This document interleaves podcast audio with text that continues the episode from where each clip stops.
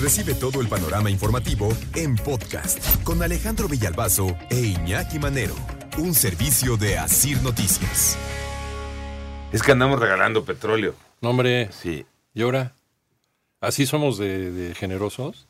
¿Por qué no? Con lo baratas que nos sale la gasolina aquí. ¿Por qué no? Pues bueno, somos- Un regalo a Cuba. hombre, y a Cuba.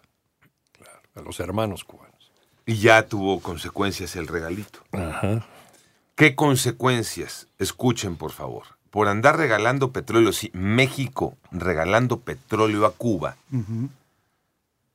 Estados Unidos canceló a México un préstamo por 800 millones de dólares. La denuncia la hizo la congresista María Elvira Salazar. Ella es una congresista republicana. Es eh, estadounidense de origen cubano.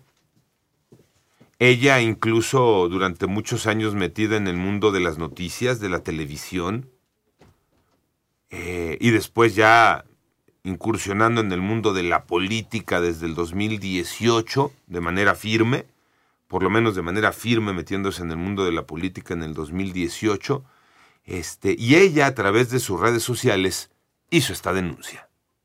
Agarraron a México, al gobierno del presidente AMLO, regalándole gasolina a Cuba. Yo no sabía que México tenía esa posibilidad de regalarle gasolina a Cuba. Y se sabe porque los Estados Unidos los agarraron.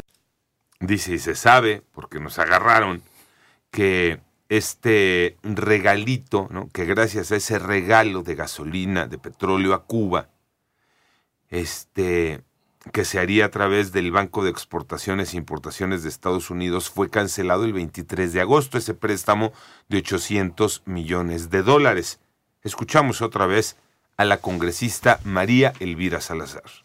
Ese error de estar regalándole gasolina a Cuba le costó a México que los Estados Unidos, un banco que está financiado por los contribuyentes y muy bien por parte de los Estados Unidos y la administración del presidente Biden, le quitaron un préstamo de 800 millones de dólares que ya estaba a punto de ser dado al gobierno mexicano. Se lo cancelaron. Y viene un aplauso por parte de la congresista a la decisión tomada por este el gobierno de Estados Unidos. Quiero felicitar a la administración por haber tomado esa acción en contra de México.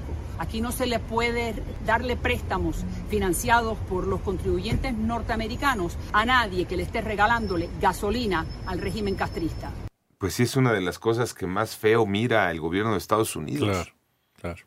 Ahora, lo que van a decir los defensores de esto, de- del regalo del, del petróleo, es el bloqueo, ya sabes, el bloqueo que es uno de los grandes mitos, ¿no?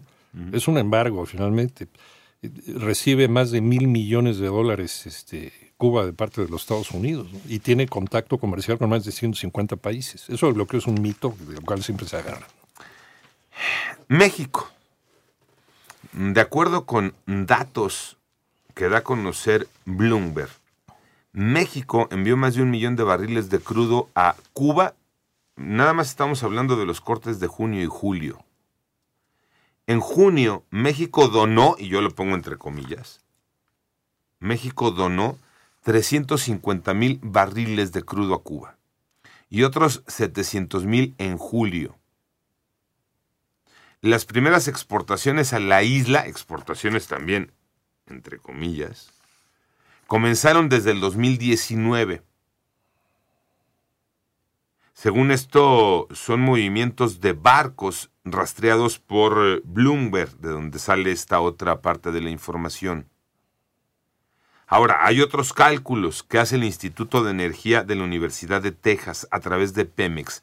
México se ha convertido este año en uno de los mayores eh, suministradores de, de crudo a Cuba.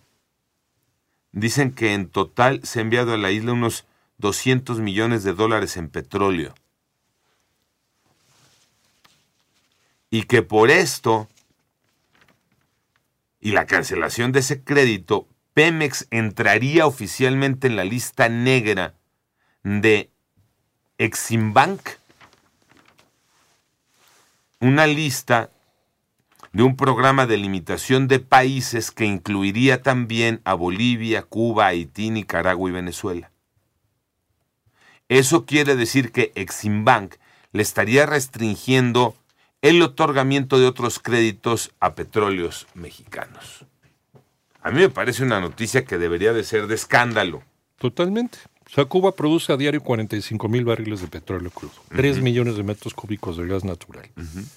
Cubre la necesidad, la demanda energética, la mitad de la demanda energética de Cuba. O sea, sí tiene una industria petrolera.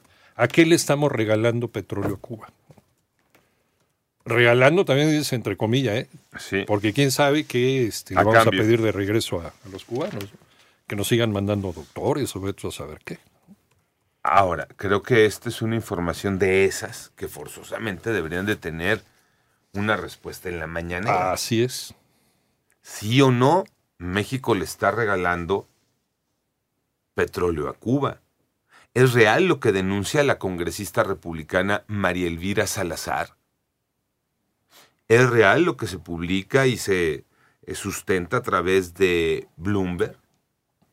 ¿Es real los dichos por ahí de que México ya le envía más eh, petróleo a Cuba que Rusia misma?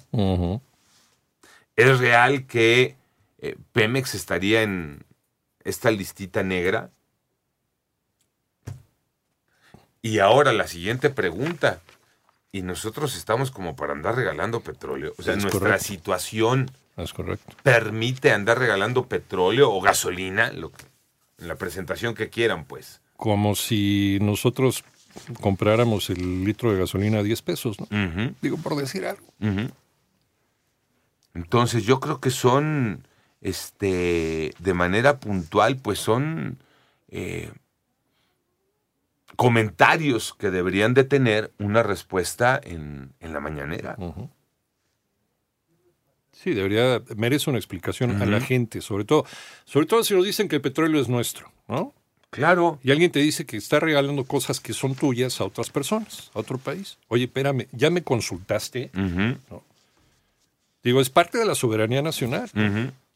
No se supone que es, es, eh, es tuyo el petróleo y lo que se haga en el petróleo es parte del pueblo de México. A ver, ¿ya consultaste a mi pueblo de México si yo quiero regalarle petróleo a otro país? Ahí les va otro dato. eh. Cálculos según del Instituto de Energía de la Universidad de Texas, eh, dados a conocer por la agencia de noticias EFE. México le habría enviado a Cuba unos 200 millones de dólares de petróleo este año.